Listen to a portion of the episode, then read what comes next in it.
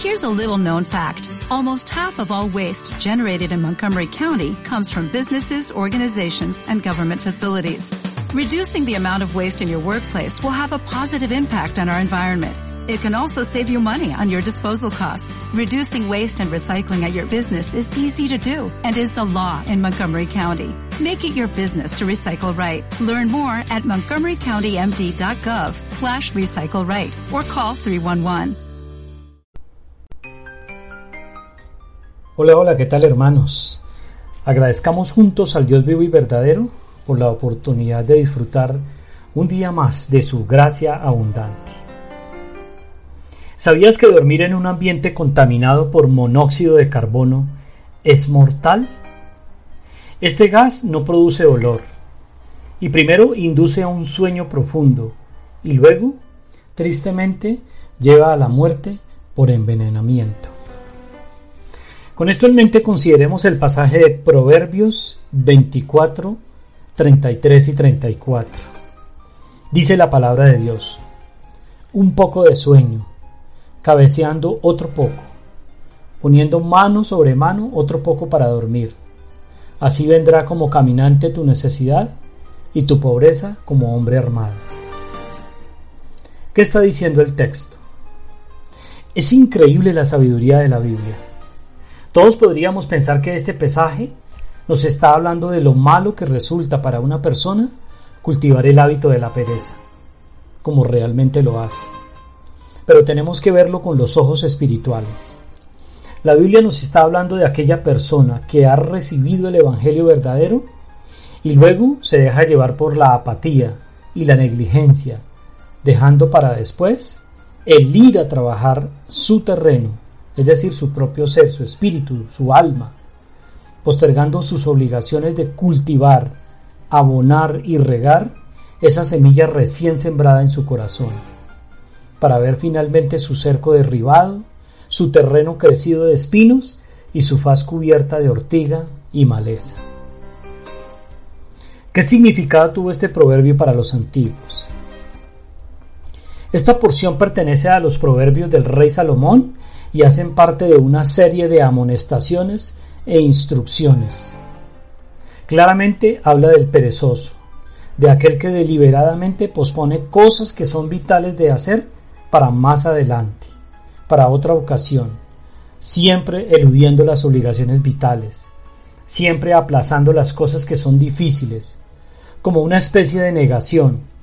Hay algo atractivo en lo que hace, pero a la vez hay algo más que lo distrae. Lo adormece como una melodía de cuna.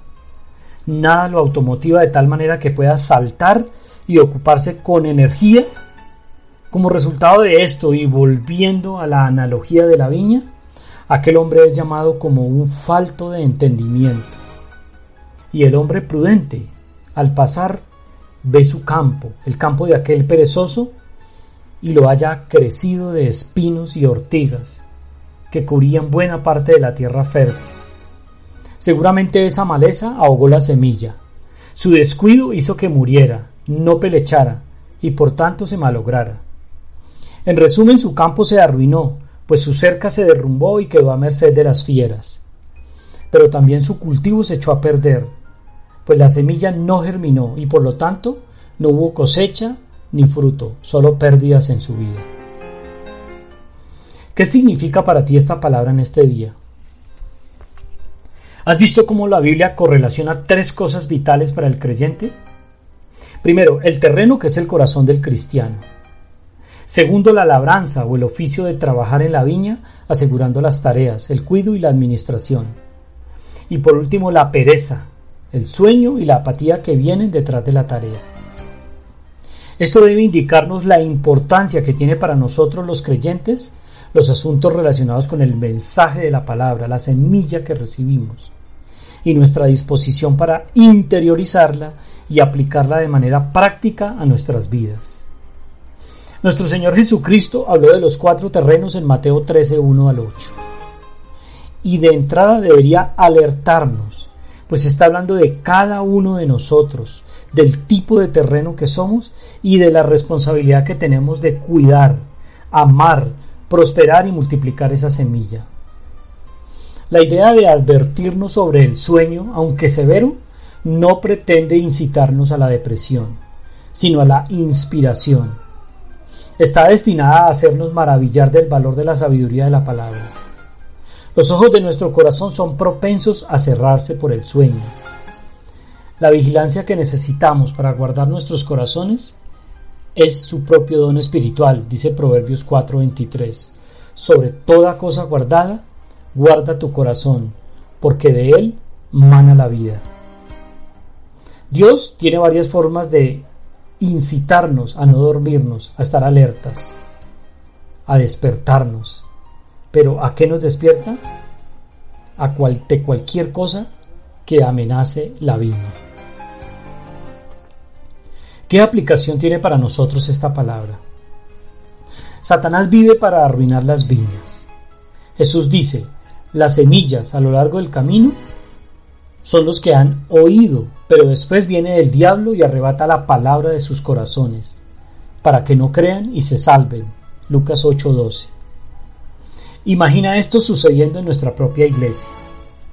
La palabra vuelve a esparcirse cada domingo, pero el diablo corre de banca en banca arrebatando esas semillas como si fueran regalos.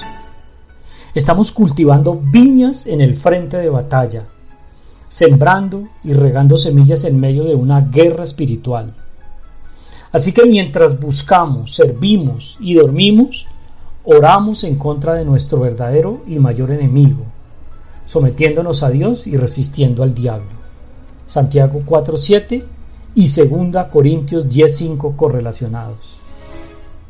Jesús termina su parábola diciendo, pero la semilla en la tierra buena, estos son los que han oído la palabra con corazón recto y bueno, y la retienen y dan fruto con su perseverancia.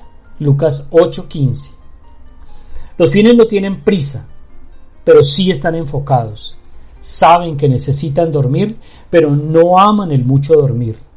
Retienen firmemente la palabra con celo santo meditan en ella de día y de noche, y sus vidas son una larga cosecha. Habiendo dejado la pereza, han encontrado la vida abundante. Hermanos, para concluir este mensaje, debo decir que el sueño no es nuestro enemigo. El Salmo 127.2 eh, describe, En vano madrugan ustedes y se acuestan muy tarde para comer un pan de fatigas, porque Dios concede el sueño a sus amados.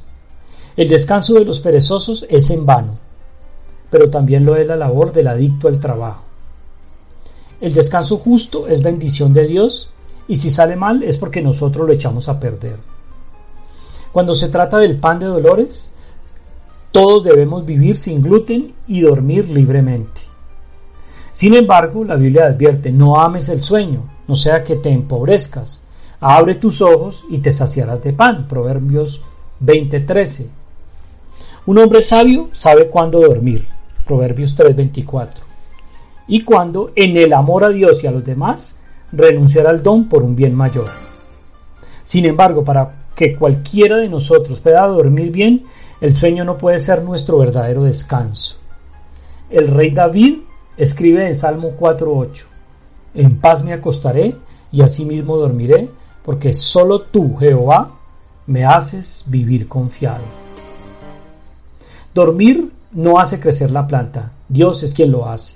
Cuando recibimos el sueño de Él como un don sin amar más el sueño que a Él, somos como el hombre bendecido en otra palabra, Marcos 4, 26 y 27. Decía además, así es el reino de Dios como cuando un hombre echa semilla en la tierra, en 4.27, y duerme y se levanta de noche y de día, y la semilla brota y crece sin que él sepa cómo. Así que sembramos y regamos, estudiamos y oramos, amamos y servimos con toda vigilancia y luego lo vemos dar el crecimiento que solo Dios da en su propia potestad. Oremos, hermanos. Bendito Padre y Dios eterno, grande es tu nombre en toda la tierra.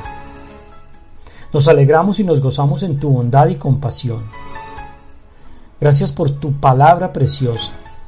Gracias por sembrarla en nuestra mente y corazón, en todo nuestro ser, en toda nuestra alma, espíritu y cuerpo. Ayúdanos a estar alertas y a trabajar diligentemente para cuidarla y hacerla prosperar. Necesitamos tu instrucción y tu consejo para vivir cada día para la gloria y la honra de tu nombre. Te lo pedimos todo, Señor, en el nombre que es por sobre todo nombre. En el nombre santo de Jesús. Amén y amén.